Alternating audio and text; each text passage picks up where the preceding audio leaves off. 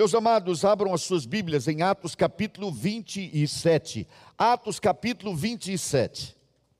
Nós estamos na nossa penúltima mensagem, nesse período de exposição da agora, é, no livro dos Atos dos Apóstolos. Nós começamos, pastor Luciano e eu, sobretudo, lá no capítulo 1, e estamos agora no capítulo 27, e vamos fechar na próxima semana o capítulo 28, então encerraremos nessa fase, pelo menos, as nossas reflexões no livro dos Atos dos Apóstolos para que o mundo creia. Nós vimos desde o início do livro o evangelho se espalhando como um fogo ao vento, na palha seca, crescendo, aumentando, subindo e alcançando muitas vidas. A rigor, alcançando praticamente todo o Império Romano num século só, graças a Deus. E esse mesmo fogo permanece hoje, queridos. Nós sabemos que os desafios são próprios de cada tempo, de cada época. Mas a igreja do Senhor Jesus permanece vitoriosa e avançando a passos largos. Deus seja louvado. Ninguém pode parar a igreja de Jesus, queridos. Nem as portas do inferno podem reter a sua marcha. Deus seja louvado. Atos 27, todos estamos lá? Meus amados, deixe-me lhes acrescentar como preâmbulo o seguinte: naturalmente eu vou ser redundante, mas eu amo toda a palavra de Deus, como você também. Mas esse relato do capítulo 27, eu tenho uma certa predileção por esse capítulo. Porque quando eu vou lendo o livro dos Atos dos Apóstolos, eu vejo Paulo indo na direção de Jerusalém, ele já tendo sido preso, tendo, tendo apanhado. Quando chega em Jerusalém, ele é traído pelos seus próprios patrícios, o seu próprio povo o esbofeteia, quem devia honrá-lo faz isso. Depois ele é preso, humilhado, querem matá-lo, fazem juramento de que o matariam. A situação parece que vai ficando pior. O servo de Deus, que deu a vida depois do encontro com Jesus para pregar o Evangelho, parece que agora está dando tudo errado na vida dele: só humilhação, só problema, só enfrentamento. Ele ultrapassava uma parede, tinha uma muralha logo na frente. Parecia que era cada vez mais difícil. E como é que fica então Deus na vida desse homem? E aí nós chegamos a esse relato do capítulo 27. E aqui, irmãos, nós temos não é ainda o epílogo, mas é o início do epílogo dessa trajetória, dessa caminhada do apóstolo Paulo, não é ainda o fim do seu ministério, mas eu entendo que aqui nós temos o início da quarta viagem missionária. A Bíblia não fala em quatro viagens missionárias. Nós sempre entendemos como três. Eu pessoalmente tenho esse entendimento. Ele está no início da sua quarta viagem missionária. E aí, para tomar todo esse capítulo, eu chamo a sua atenção para o final do versículo 20. Eu vou até lá daqui a pouco. Vocês sabem que nós temos praticamente feito uma leitura do livro aqui enquanto pregamos. Eu espero não ser cansativo hoje, porque esse, esse capítulo é tão fantástico que é muito difícil ser ligeiro. Farei o possível. No versículo 20, no finalzinho do versículo 20, queridos, tem uma frase que é a frase da mudança, é o momento, é a hora de Deus. Eu, eu escrevi na minha Bíblia assim nessa frase: a hora de Deus. Paradoxalmente, porque está escrito assim: dissipou-se, afinal, toda a esperança de salvamento. Dissipou-se, afinal, toda a esperança de salvamento. E essa é a hora de Deus, queridos. A hora de Deus é quando a soberba do conhecimento humano colide com a muralha da realidade da vontade de Deus da determinação de Deus para os homens, daqueles que acreditam nele e daqueles que não acreditam e negam a sua existência. Chega uma hora que essa soberba do conhecimento humano colide com essa muralha. Há um limite, um limite estabelecido por Deus. E agora não há mais, não há mais espaço para a razão humana, não há mais espaço sequer para lógica porque agora é a hora de Deus e Deus tem lógica própria. Vamos aqui a partir do versículo primeiro, porque nós temos lições preciosíssimas nesse primeiro, nessa primeira lição aqui, desse, desse choque da soberba do conhecimento humano com a realidade imposta pelo próprio Deus. Versículo 1: Quando foi decidido que navegássemos para a Itália, para aí um pouquinho. Quando foi decidido que navegássemos para a Itália, as autoridades romanas entenderam que elas decidiram que era hora de levar Paulo para a Itália, porque Paulo tinha apelado a César. Então era uma decisão de homens. Mas eu acho fantástica essa expressão que diz assim: foi decidido. Decidido por quem? Se você depois voltar os seus olhos para o capítulo 23, o versículo de número 11, o apóstolo Paulo está na fortaleza Antônia, lá no templo, e olha o que acontece, versículo 11, capítulo 23.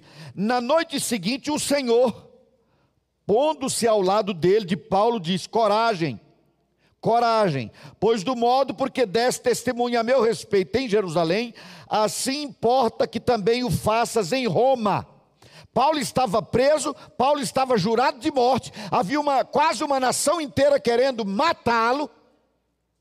Todo mundo entendia que ele era prisioneiro de César, mas ele sempre entendeu que era prisioneiro de Cristo, e quem decidiu que ele iria a Roma não foram os romanos, foi Deus. Deus decidiu isso e avisou antes, enquanto tudo parecia apontar na direção oposta. Chegou a hora, a hora de Deus, não dos homens. Para você, discípulo de Jesus, chega na tua vida a hora de Deus, não as horas dos, a hora dos homens. Porque a tua vida não está à mercê da vontade dos homens. A tua vida, discípulo de Jesus, está à mercê da vontade de Deus. Quando chegou a hora de ir para a Itália, entregaram Paulo e alguns dos outros presos. Veja que aqui Lucas fala na terceira pessoa, ele não se inclui. Entregaram Paulo e outros presos a um centurião chamado Júlio, da corte imperial. Embarcando no navio Adramantino, que estava de partida para costear a Ásia, a Ásia fizemos-nos ao mar, e aí repare, indo conosco Aristarco Macedônio de Tessalônica. Ou seja, Paulo não estava indo sozinho. Paulo estava indo com seus companheiros de viagem, inclusive um deles que tinha ido com ele a Jerusalém para levar aquela oferta da Macedônia. Os companheiros de viagem das viagens missionárias de Paulo estavam agora numa viagem onde coisas grandiosas aconteceriam, nós vamos ver isso depois, especialmente no próximo domingo. É, é como se ele tivesse nas suas viagens missionárias, só que agora financiado pelo Império Romano. Vocês se lembram que o apóstolo Paulo era um, era um, ele construía tendas e vendia tendas. Mas agora ele era estava preso, não podia nem, nem fazer nem vender tendas. Então Deus financiou a viagem missionária dele às custas dos cofres do Império Romano. Paulo está na sua quarta viagem missionária com Lucas e com pelo menos mais um companheiro de ministério para levar o evangelho a outros lugares, porque Deus decidiu assim. Não há impedimentos, queridos, à obra de Deus, não há impedimentos. Não há uma muralha que resista para sempre. É, uma, é como se fosse uma viagem missionária custeada por Roma. No dia seguinte, chegamos a Sidon e Júlio, tratando Paulo com humanidade, Júlio era o, o centurião, né? Comunidade permitiu-lhe ver os amigos e obter assistência. Olha, Paulo já saindo do navio, se relacionando com as pessoas. E eu não imagino Paulo se encontrando com as pessoas que não seja para orar por elas, para abençoá-las, para deixar uma palavra, para ministrar na vida delas. Paulo está no seu ministério. Partindo dali, navegamos sob a proteção de Chipre por serem contrários os ventos. E tendo atravessado o mar ao longo da Cilícia e da Panfilha, chegamos a Mirra, na Lícia Achando ali o centurião um navio de Alexandria, que estava de partida para a Itália, nele nos fez embarcar. Era um navio que cabia cerca de 300 pessoas e que podia levar até 300 toneladas de trigo, como o próprio texto depois vai mostrar. Era um navio que, aquele porto era um porto romano, e o, o trigo do Egito era comercializado com exclusividade a partir desse porto, pelos romanos. Então o navio era um navio que levaria trigo para Roma. Navegando vagarosamente muitos dias e tendo chegado com dificuldade de fronte de Snido, não nos sendo permitido prosseguir por causa do vento contrário, navegamos sob a proteção de Creta na altura de Salmona. Costeando apenosamente, chegamos a um lugar chamado Bons Portos, perto do qual estava a cidade de Lazéia. Ok, agora caminhem, queridos, prestem muita atenção e tentem na medida do possível, viajar com Paulo. Entre um pouco nesse barco, entre um pouco nessa viagem, participe dela. Ponha-se como alguém presente, vendo tudo o que está acontecendo ali, e pense naqueles humildes servos de Deus pregando o Evangelho e sendo recusados, sendo humilhados, sendo ridicularizados, tratados como ignorantes, como imbecis religiosos, fanáticos. Depois de muito tempo, tendo se tornado a navegação perigosa, e já passado o tempo do dia do jejum, admoestava-os Paulo. O apóstolo Paulo agora está se dirigindo a todos, dizendo-lhes: Senhores, vejo que a viagem vai ser trabalhosa, com dano e muito prejuízo, não só da carga e do navio, mas também da nossa vida. Olha só isso, queridos.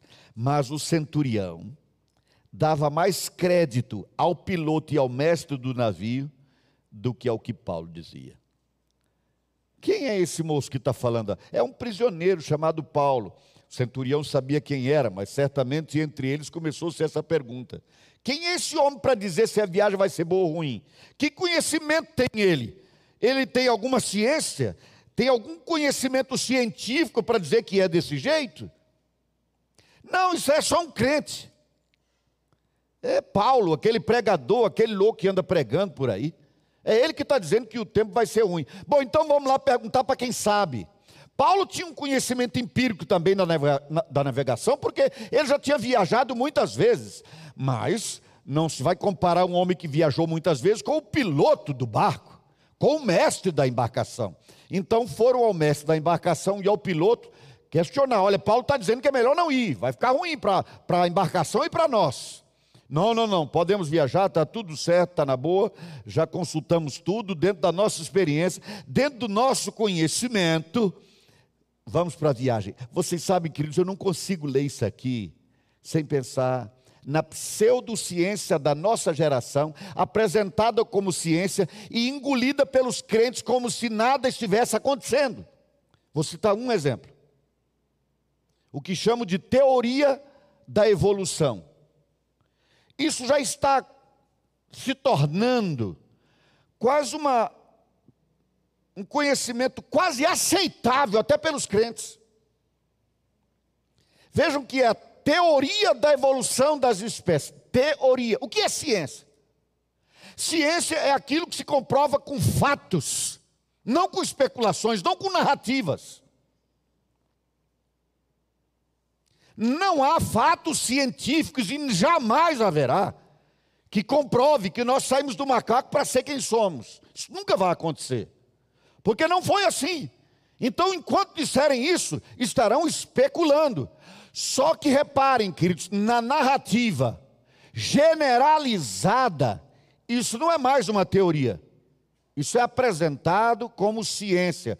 Porque se fosse apresentado como teoria, mesmo, no mesmo lugar, na mesma escola, em que se apresentasse a teoria da evolução das espécies, apresentar-se-ia também, pelo menos como teoria, o criacionismo. Dizendo: olha, todos os cristãos, e passam de um bilhão no mundo aqueles que acreditam nisso, são alguns bilhões, acreditam que, na verdade, Deus criou do nada. Verishit Bará. Deus fez do nada, a partir do nada. Mas, irmãos, o inferno vai entrando sorrateiramente, devagarinho. Vamos acreditar nos crentes. para deixar de acreditar no que Darwin, um pesquisador, um homem que deu a sua vida para pesquisa, para ciência, a santa ciência que mente com a cara mais deslavada. A ciência não mente, os pseudocientistas, porque cientista de verdade é aquele que mata a cobra e mostra o pau. Você conhece essa expressão lá da roça, do interior de Minas? Ciência de verdade diz que é e mostra os fatos. Teorias são teorias, não, são, não é ciência. Tem havido embates aí patéticos de que uns estão negando a ciência. Não, então todo mundo vacina, vai se salvar, há uma esperança. Não é um fato, é uma expectativa. É uma expectativa, porque se fosse um fato, nós podíamos já ter jogado isso fora. Mas a gente vai engolindo a ciência quase como uma deusa. Com a ciência não se discute, com a ciência não. Com fatos, contra fatos, não há argumentos. Repito, contra fatos não há argumentos. Contra pseudociências, a gente argumenta com a verdade da palavra de Deus quando necessário for. Por isso eu já disse e repriso. Quando alguém diz assim, cientista, não sei o que, descobriu isso que a Bíblia dizia. Tem gente que se entusiasma muito, eu não me entusiasmo nada, porque eu não estou nem aí se a ciência comprova ou não a palavra de Deus, porque eu não dependo disso. Não há ciência que contradiga o que Deus revelou na Sua palavra. Mas a ciência devia estar prestando atenção na palavra de Deus há muito tempo. Porque no livro de Jó, quando gente ainda estava sendo morta por dizer que a terra não era redonda, no livro de Jó já se dizia que Deus se assentava na redondeza da terra. Não na planura da terra, não no quadrado da terra, na redondeza dela. Porque Deus já disse aquilo que a ciência nunca vai saber, porque, como dizia, acho que Billy Graham, a Bíblia é mais atual do que o jornal de amanhã. Mas aqui vai se dar ouvido a um pregador, a Paulo, aquele pregador. Esse cara não entende nada de, de embarcação. Só que, eventualmente, queridos, o pregador ouviu, ouviu o que criou o mar, ouviu o que criou o vento, ouviu o que criou todos os que estavam naquela embarcação. Aí deram ouvido ao mestre do, do navio e ao piloto. Preferiu do que ouvir Paulo. Aqui era um contra o outro. Eu gosto, de, porque aqui o texto é muito claro. Preferiu ouvir, dava mais crédito ao piloto e ao mestre do que ao que Paulo dizia. É conversa de pregador. Versículo 12. Desculpe, queridos, eu estou me exacerbando um pouco, mas eu, como pregador, desde menino do Evangelho, eu me sinto de alma lavada quando leio isso aqui, sabe? Isso é algo assim muito pessoal para mim. Eu me sinto de alma lavada. Isso é só um pregador. Se eu tivesse que dar, é, ser chamado de alguma forma, eu seria chamado assim. Eu seria só um pregador. É só o que eu sempre quis ser.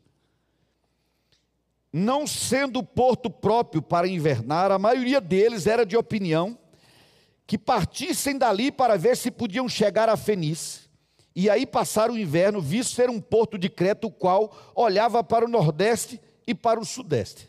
Agora reparem aqui, queridos. Veja como as coisas vão acontecendo e Deus como que dá corda. Deus dá uma corda para fazer parecer que esses mestres do conhecimento estão por dentro de tudo. Soprando brandamente o vento sul e pensando eles ter alcançado o que desejavam, levantaram âncora e foram costeando mais de perto a ilha de Creta.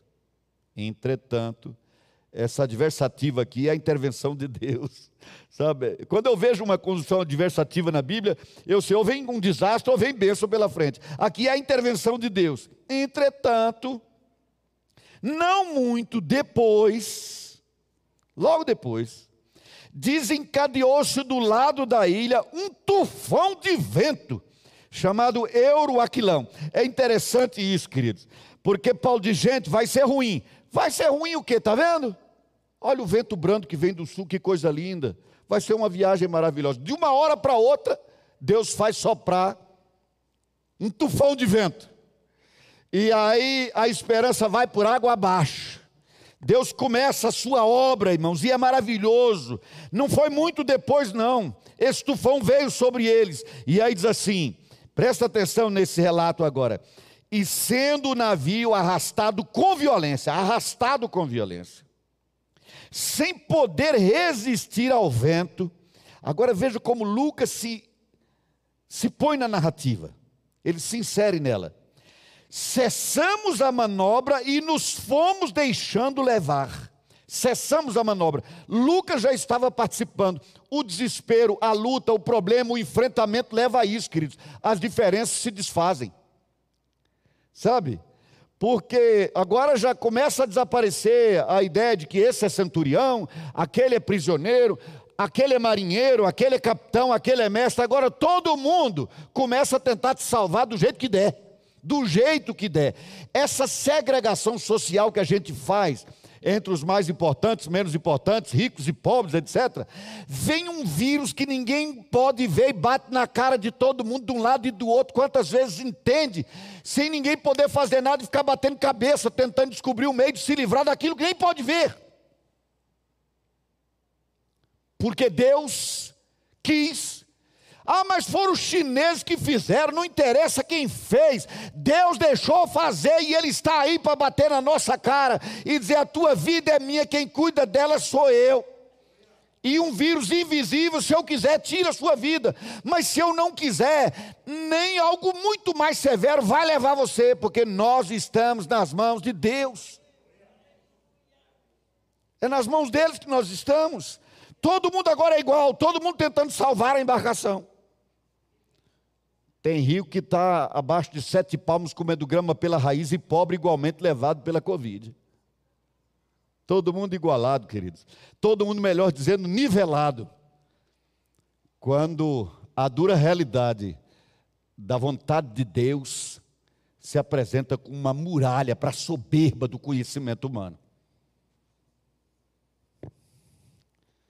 Aí continua e diz assim: fomos deixando levar passando sob a proteção, olha só, irmãos, passando sob a proteção de uma ilhota chamada cauda, a custo conseguimos recolher o bote. Ele, ele continua na narrativa.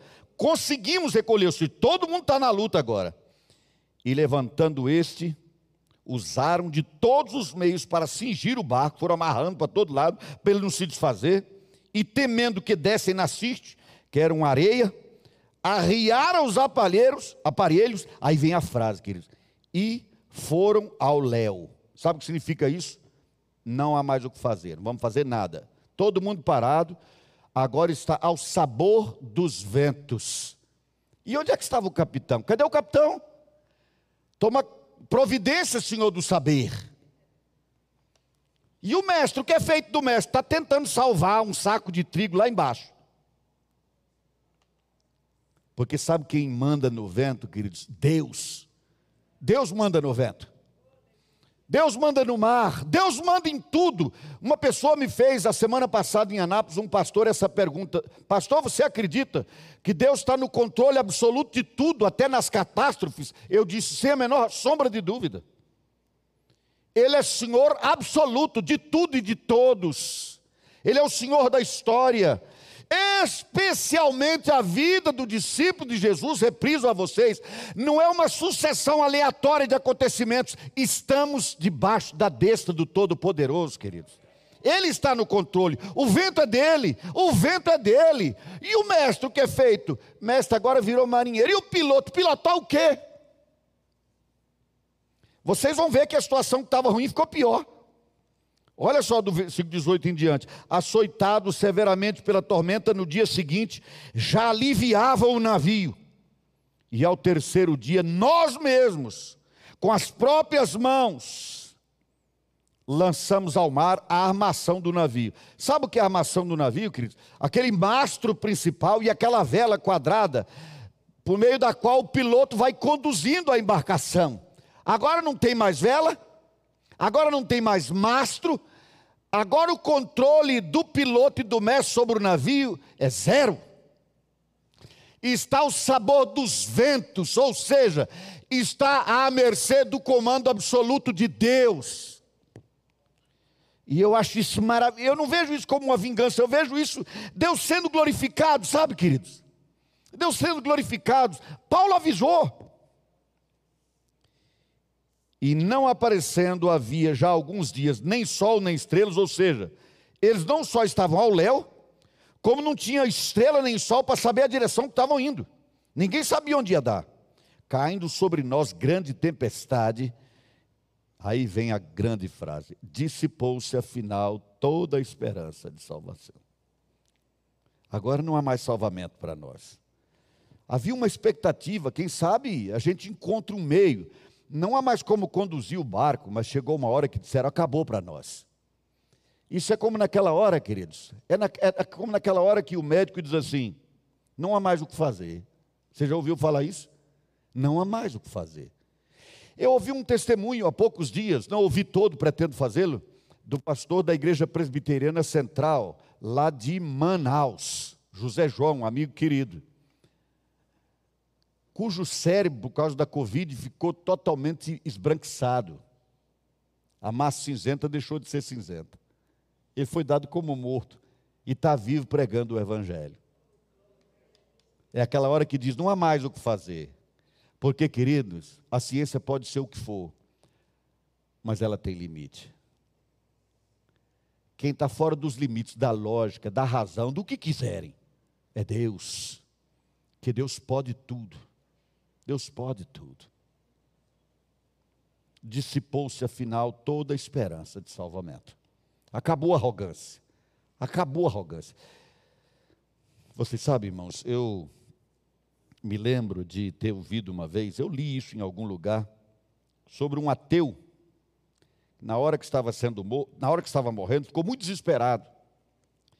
E no seu desespero, ele clamava por ajuda. E um amigo se aproximou e disse: Você sempre acreditou em si mesmo, apegue-se às suas convicções. E ele disse: sempre, sim, é verdade. Eu sempre me apeguei às minhas convicções, sempre acreditei em mim, mas agora sou eu que estou morrendo, vou me apegar a quem? Você pode conhecer o quanto quiser, se achar, porque teve mais do que outros a oportunidade de estudar, virou um armário de informações e se acha por isso. Mas sabe de uma coisa, queridos? vai haver um momento que todo mundo vai bater contra a muralha da realidade estabelecida por Deus. Quando Deus disser, acabou para você, é o fim da jornada. Não há mais saída para você. Mas só não haverá mais saída quando Deus falar, não quando os homens falarem. Acredite nisso. Eu já estive desse outro lado. Eu já estive do lado daquele que o médico diz não tem mais o que fazer. Vocês já sabem isso muito. Mas eventualmente alguém pode estar me ouvindo de casa e pode saber também disso. Quando o médico disse que eu tinha 20 dias de vida, porque o tumor apontado pelas tomografias como câncer tinha tomado 8 centímetros dos 16 do meu fígado. O médico me deu 20 dias. Falou para a equipe que devia me mandar para casa para morrer com os filhos. E eu estou aqui pregando o Evangelho 10 anos depois de eu ser louvado. Quem diz o seu limite é Deus. Porque a realidade quem determina é Deus. Ele é o Senhor dos senhores. Agindo Deus, ninguém impede, queridos. Deus é único. Nós não cremos em um Deus, nós cremos no único e verdadeiro Deus. Não há dois, não há três, não há similares. Só há um Deus, o Deus Todo-Poderoso, Criador do céu e da terra. Pai de nosso Senhor Jesus Cristo, que nos deu pela graça a vida eterna por causa do sangue do seu Filho. É nisso que acreditamos, é isso que pregamos. É por causa disso que os pseudos conhecedores tentam nos ridicularizar, como se fôssemos meros ignorantes. E a gente eventualmente até ri disso. Dissipou-se a esperança. Aí, queridos, daqui para frente, do versículo 21 em diante até o versículo 26, nós vamos perceber os incrédulos começando a abraçar a fé quando vem a fé naquele que vive com Deus. Os ímpios criticam, ridicularizam, mas eles nos olham. Nós estamos sob os holofotes do mundo, queridos. Então, quando alguém fala assim, ah, mas aquele político diz que é crente e é uma peste, eu não acho isso ruim, porque os holofotes vão estar virados para nós mesmos. É bom que nós sejamos escrutinados. Porque quando nos observam vivendo pela fé em Deus, abraçam muitas vezes essa mesma fé, olhando a nossa vida. Foi o que aconteceu aqui nessa viagem. Começaram a prestar atenção em Paulo, porque a esperança de salvar-se pelo conhecimento do capitão e do mestre tinha se dissipado. E agora? E agora vamos olhar para esse pregador, quem sabe ele tem algo de novo para dizer. Vamos lá, versículo 21.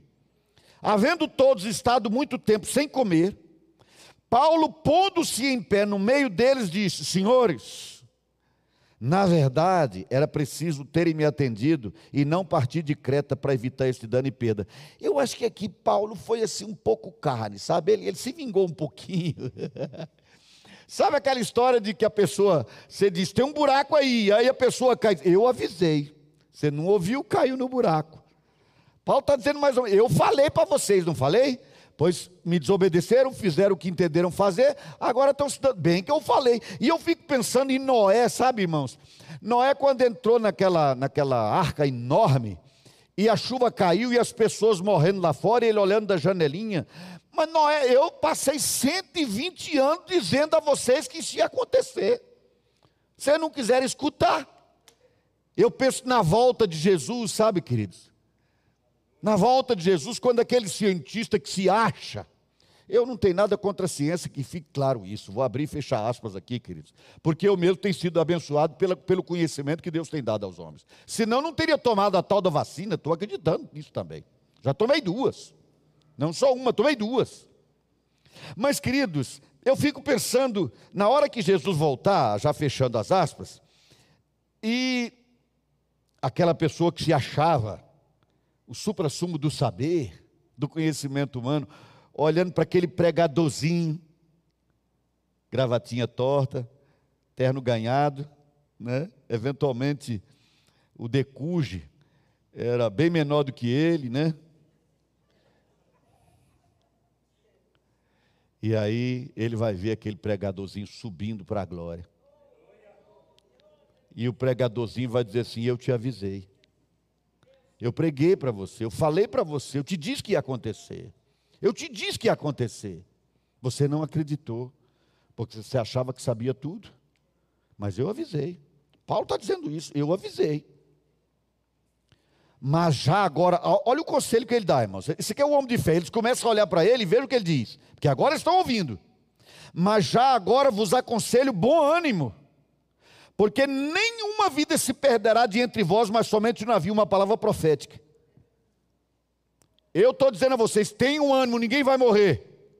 Por que, que eles não ridicularizaram agora? Porque já não esperavam mais na capacidade deles. Passaram a olhar para aquele homem de fé, dizendo: talvez ele tenha razão.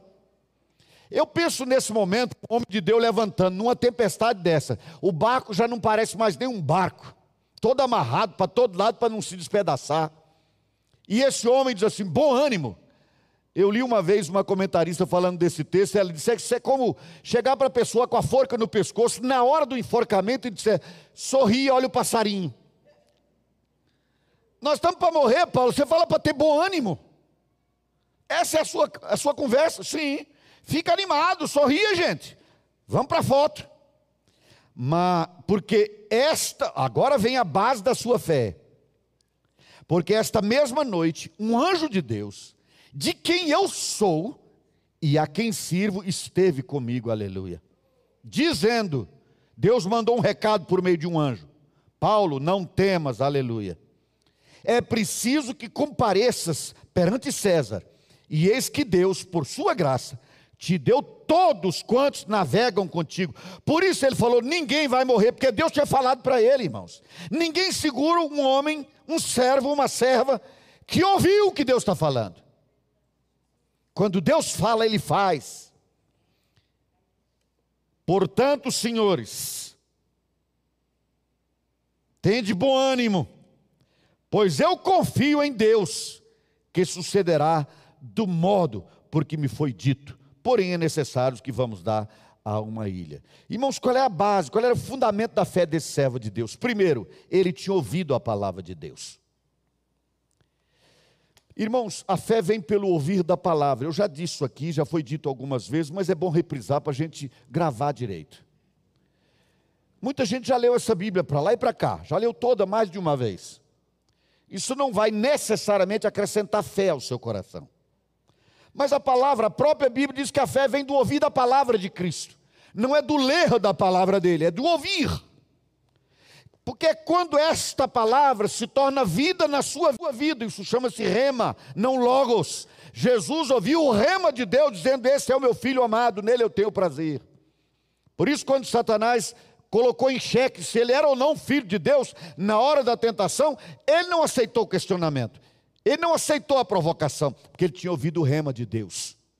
Paulo ouviu o rema de Deus, lá na Fortaleza Antônia.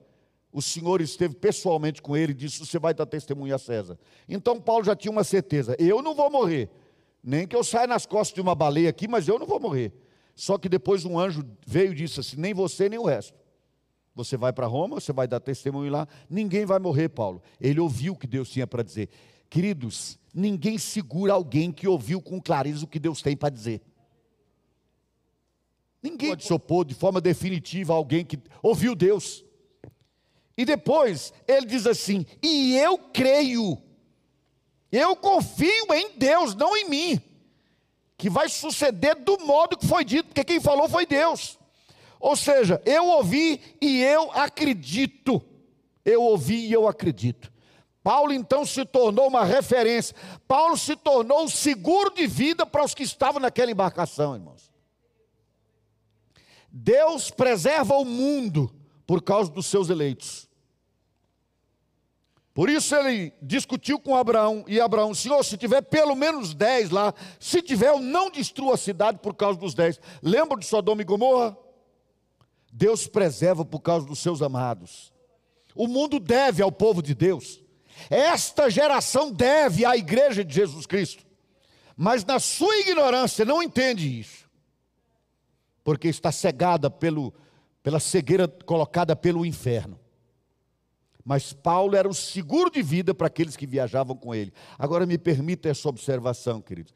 Enquanto Paulo, o homem que ouviu e acreditou e obedeceu, era um seguro de vida, Jonas ouviu, não aceitou, desobedeceu, foi infiel e tornou-se a navalha afiada no pescoço daqueles que navegavam com ele naquele navio. Que diferença, irmãos? Opostos absolutos. Paulo era a esperança de vida para todo mundo. Jonas, um homem também de Deus, era a navalha da morte. A gente deve se perguntar às vezes quem nós somos nesse mundo, queridos. A razão pela qual a boa mão da graça de Deus está sobre as pessoas, ou o oposto disso. Paulo era o seguro de vida. Olharam para ele e começaram a acreditar em Deus. Essa é a hora de Deus, irmãos. Quando a incredulidade começa a ser vencida, a ser quebrada, quando a incredulidade perde o argumento, não tem mais o que dizer. Quando ela não tem mais o que dizer, ouve e presta atenção. Eles pararam para ouvir e prestar atenção no servo de Deus Paulo. Sabe, irmãos, eu acho isso assim maravilhoso, irmãos, maravilhoso a obra que Deus faz. Como fez do carcereiro que estava prendeu Paulo, daqui a pouco ele diz: Paulo, o que, é que eu faço? O carcereiro perguntou para o, para o presidiário: Paulo, o que, é que eu faço? E ele passou a aconselhá-lo. Foi ele que disse que era para fazer. Tem uma hora, irmãos, quando dissipa totalmente a esperança, é a hora de as pessoas começarem a acreditar. Eu tive um conhecido com quem não convivi muito, mas fui muito amigo do filho dele. Esse fazendeiro foi prefeito numa cidade aqui de Goiás, mas era um homem ateu e que vivia a vida de um homem à toa com, se entregou aos prazeres mundanos praticamente a vida toda e desdenhava de Deus. Até que ele ficou doente na fase final, bateu contra a muralha da realidade, sabe, queridos? E ele estava em Sobradinho, esperando a morte, e ele passou a dormir sempre, só conseguia dormir se uma pessoa estivesse segurando na mão dele. Só dormia assim. E os filhos foram ajudar, tentar questionar. Quem me contou isso foi um filho que era meu amigo. Ele disse, pai, por que isso? Ele disse, porque eu tenho medo. Quando acabar tudo, quando apagar tudo, o que vai ser de mim? Eu nunca pensei em Deus, nunca acreditei em Deus. E agora acredito que há uma possibilidade de eu encontrá-lo. O que vai ser? Quando não há mais esperança de salvamento para os homens, queridos, é hora de pensar em Deus. Por isso a catástrofe, o desastre, o problema acentuado às vezes, é uma bênção e uma oportunidade de Deus. Aí, uma irmãzinha, uma serva humilde, lá de Sobradinho, foi fazer uma visita para ele, levada por alguém. E quando ela chegou lá, ele descortinou o desespero dele para ela também. Porque chega uma hora que ninguém quer esconder mais nada, né? E ela disse: Não se desespere, há uma saída. Tem uma saída ainda para mim? Ela disse: Tem. Entrega a tua vida para Jesus. Faça isso, entrega a tua vida para Jesus hoje. Sabe o que ele fez? Entregou. E sabe o que ele fez naquela noite, queridos? Dormiu sem ninguém segurando a mão. E dormiu assim mais uns 15 dias até que o Senhor o levou. Até que o Senhor o levou. A hora de Deus é quando a incredulidade perde os argumentos e passa-se a ouvir e a prestar atenção, queridos, na fé que nos é dada por Deus como presente. Aleluia. Eu vou terminar esse capítulo 27, não quero ficar com uma parte dele para depois, por isso vamos avançar um pouquinho aqui, queridos, e nós vamos encontrar nesse momento seguinte aqui do versículo 27 a 36, queridos, uma outra situação, que é quando o servo desacreditado passa a ser ouvido como conselheiro. Aquele em quem não acreditava agora passa a ser quem vai dar a direção, quem vai dar o, o rumo, o norte. Versículo 27. Quando chegou a décima quarta noite, sendo nós batidos de um lado para o outro no mar Adriático, por volta da meia-noite, pressentiram os marinheiros que se aproximavam de alguma terra. E lançando o prumo, achavam vinte braças. Passando um pouco mais adiante, toma, tornando a lançar o prumo, acharam quinze braças. E receosos de que fôssemos atirados contra lugares rochosos, lançaram da polpa quatro âncoras. Lançaram da polpa do navio, ou seja, da parte de trás do navio, lançaram quatro âncoras. E agora repare o que está dito aqui, querido. E oravam para que rompesse o dia, aleluia. O povo já está orando. Começou desdenhando do pregador, não, fala mestre do navio. Esse pregador não tem nada para dizer que nos interessa. Agora eles querem orar com o pregador, você já viu isso? A pessoa desdenha da gente como discípulo de Jesus. Aí acontece a desgraça na casa dela e sabe o que ela faz? Liga para a gente e pede oração. Gente, vocês podem orar por mim? Ore pela minha filha. E eles começaram a orar por, por uma coisa que não tinha nem como. Oraram para o dia chegar mais cedo, para a hora passar depressa. Estavam buscando esperança de alguma forma. É isso que eu vejo aqui. Eles começaram a orar para que rompesse o dia procurando os marinheiros fugir do navio. Presta atenção, queridos, olha o que, que vai acontecer. E tendo arriado o bote no mar, a pretexto de que estavam para lançar âncora, âncoras da proa, as âncoras da frente, disse Paulo ao centurião e aos soldados. Agora é Paulo que está falando, eu acho isso maravilhoso. Se estes não permanecerem a bordo, a bordo digo, vós não podereis salvar-vos. Ninguém pule fora. Então os soldados, olha o que vai acontecer aqui, queridos. Os marinheiros queriam pular fora. Paulo disse: se pular fora, vai morrer. Os soldados cortaram os cabos do bote e deixaram afastar-se. Irmãos, o que está sendo relatado aqui me deixa fascinado com, a, com esse relato. A única chance que ainda tinham para se salvar daquela embarcação, minimamente, era entrar no bote. Antes não quiseram ouvir Paulo, agora Paulo diz uma coisa que é uma loucura. Não, não, não. Não entre no bote, não, mas o bote está aqui para a gente sair fora. Não, se entrar no bote, morre, fica dentro. E os soldados foram lá e cortaram as correias do bote e deixaram jogar fora. Não, agora está na mão de Deus, por meio do apóstolo Paulo, por meio do, do servo de Deus, por meio do prisioneiro, por meio do homem chicoteado, o homem que foi esbofeteado na boca pelo sinédrio. Agora ele está dizendo: não, não, não, não. Esses botes joga fora. Mas não pode, a ciência diz que esse bote está aí para ser usado numa hora como essa. Joga fora, senão morre. Então os soldados cortaram os cabos do bote e o deixaram afastar-se. Versículo 33. Enquanto amanhecia, Paulo rogava a todos que se alimentassem. Agora Paulo está no comando, dizendo: Hoje é o décimo quarto dia em que, esperando, estáis sem comer, nada tendo provado.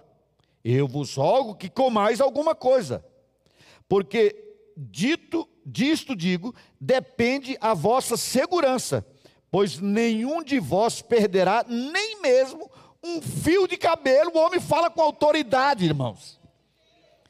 Deus seja louvado, amados. Eu vejo o pregador, eu vejo o crente, aquele crente simples do evangelho sendo ridicularizado e agora dando a palavra sobre um fio de cabelo daqueles que desacreditavam em Deus e na palavra pregada e ensinada. Ridicularizavam, mas agora ele diz: nem um fio de cabelo vocês vão perder. Tendo dito isto, tomando um pão, deu graças a Deus na presença de todos. Está virando um culto. Está virando um culto. Gente, todo mundo de olhos fechados. Agora nós vamos agradecer a Deus pelo pão e a tempestade está batendo de um lado e do outro do barco. Vai afundar. Então vamos agradecer o pão agora. É assim, querido. O crente tem, é doido assim, sabe? A, a Covid aí alcançando o mundo para tudo que é lado, e a gente está aqui na igreja cantando, louvando, dando glória, saltitando, dançando de alegria na presença. Mas peraí, está morrendo gente. A Covid está avançando, Deus seja louvado. Obrigado, Senhor, estamos nas tuas mãos. É ser um crente, é o Paulo. Agora o desacreditado passa a dar as ordens. Tomando um pão, deu graças na presença de todos e depois de o partir começou a comer. Agora vejam, amados, presta atenção nessa frase. Todos cobraram ânimo e se puseram também a comer, aleluia. Não tinha dissipado a esperança? Ah, não, mas ainda tem o bote. Qualquer coisa a gente pula no bote, deixa o resto morrer. Não, agora não tem mais nem bote. Entretanto, a esperança voltou ao coração deles. O ânimo veio ao coração deles. É o servo de Deus é aquele que anda com o Senhor. Não é daquele que anda com o Senhor e se afasta de Deus, é o que permanece na presença dele. Paulo apanhou, foi preso, humilhado, mas não negou o seu Senhor, não se afastou da obra que Deus tinha confiado a ele, irmãos. E aqui agora está sendo coroado no seu ministério.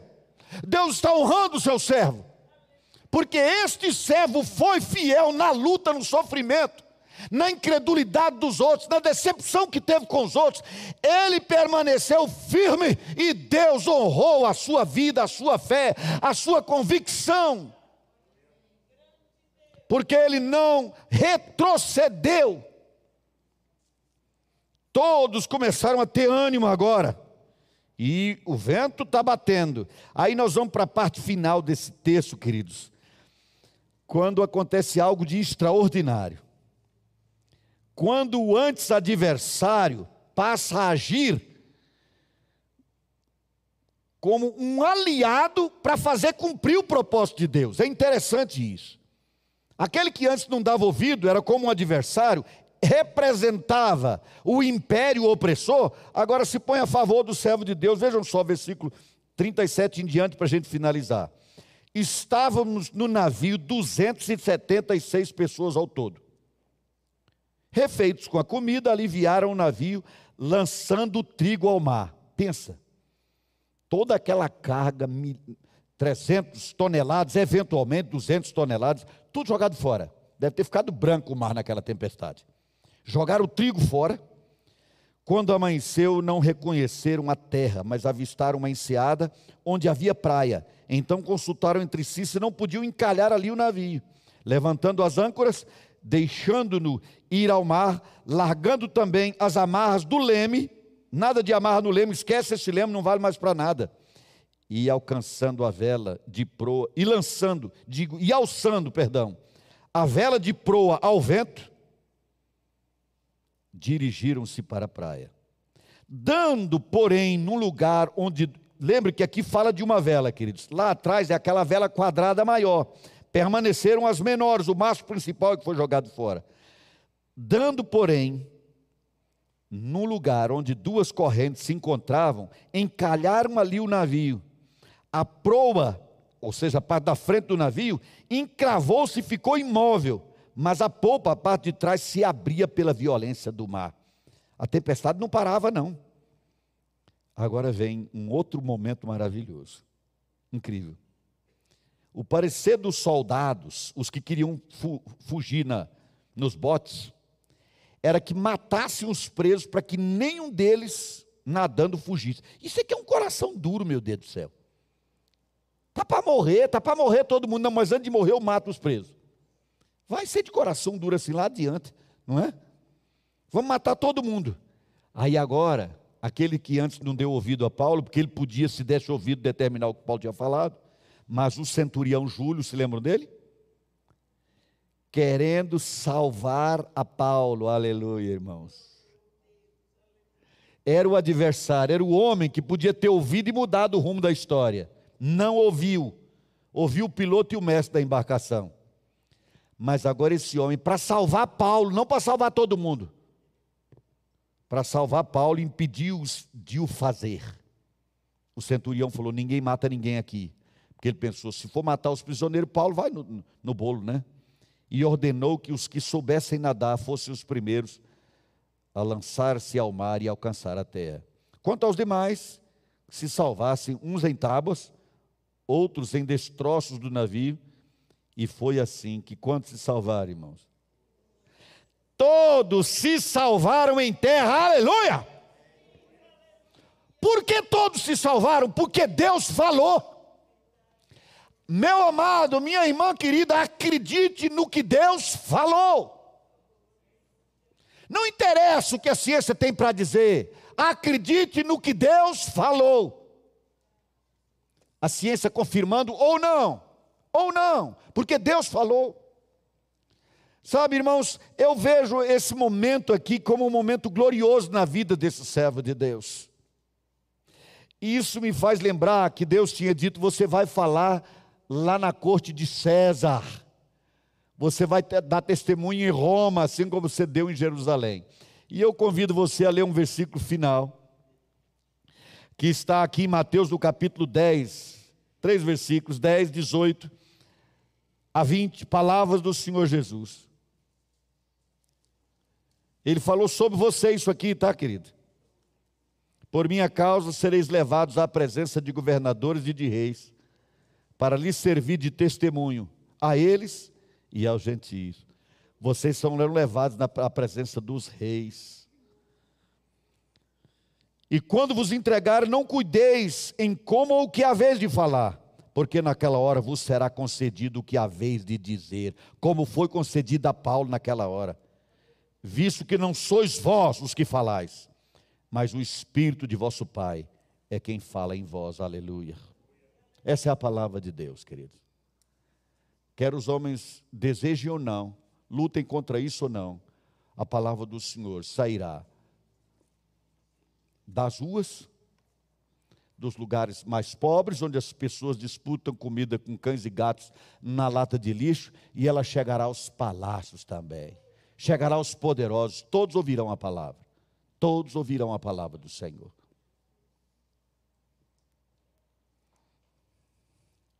Eu leio esse relato e, e, e olho para a história e vejo Paulo, mas sabe o que eu tento fazer, querido? Eu tento me colocar nessa história. Alguém diz, mas isso era para Paulo. Você já viu um, um, um, seriado, eu não sei agora o nome desse seriado, em que mostra a, a família real inglesa. Que, aliás, é uma família, pelo que mostra no seriado, uma família desavergonhada. Todo mundo se junta com esse, com aquele, não sei mais quem. Mas a rainha um dia convida o pregador Billy Graham. No seriado aparece um personagem que representa o pregador Billy Graham levando o evangelho lá. E aconselhando a rainha. É assim que eu vejo esse final o servo de Deus trazendo conselho a quem tem o poder de mando sobre as pessoas. E eu dou glórias ao meu Deus, porque nasci numa cidade tão pequena que eu acho um milagre que ela tenha virado cidade. Aquilo era uma roça. Quando eu nasci lá, a melhor casa era feita de capim. Esse era o telhado. Então, quando o Conselho de Pastores de Brasília um dia me chamou para um almoço na casa do governador e disse que o governador tinha sentido minha falta numa, numa reunião anterior. Eu pensei, Deus é Deus, aleluia. Por causa do Evangelho de Jesus. Porque fora do Evangelho de Jesus, queridos, eu seria mais um Zé Mané. Mas o Evangelho de Jesus, o Espírito Santo de Deus faz isso.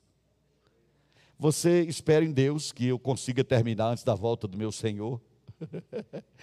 Vai ler um livro que estamos escrevendo sobre oração e você vai ler lá a experiência que tive com um presidente da República em exercício, Marco Maciel. Um homem educadíssimo, tão magro quanto gentil, muito educado. Você vai ler um dia. Mas por que, que eu cheguei a ter essa vivência com esse homem? Porque quando Deus quer te levar para frente, ninguém te impede, querida. Paulo era só um prisioneiro, irmãos. Paulo era só um prisioneiro, um desprezado da sua terra. Um João ninguém da sua terra. Todos queriam morto. Todos o queriam morto. Todos os judeus o queriam morto. Naturalmente, não os convertidos, efetivamente convertidos. E agora, Paulo está custeado pelos cofres de Roma, sendo levado para pregar o evangelho na casa de César. Quando eu estiver no próximo domingo encerrando a leitura desse livro de Atos dos Apóstolos, eu espero me lembrar de ler a palavra do apóstolo Paulo sobre os convertidos da casa de César. Os convertidos da casa de César. Porque Deus cumpriu o seu propósito. Deus é o Senhor de tudo e de todos. Amém, querido? Meu amado, quando você for para casa, depois desse culto, e amanhã, e Deus colocar à sua frente desafios gigantescos, e você achar que vai ser difícil demais para você, será que eu vou suportar, meu Deus? Será que eu aguento mais isso? Fica firme, querido. Mantenha-se firme, não retroceda. Seja fiel. E Deus vai honrar você. Deus vai honrar você para que o nome dele seja exaltado.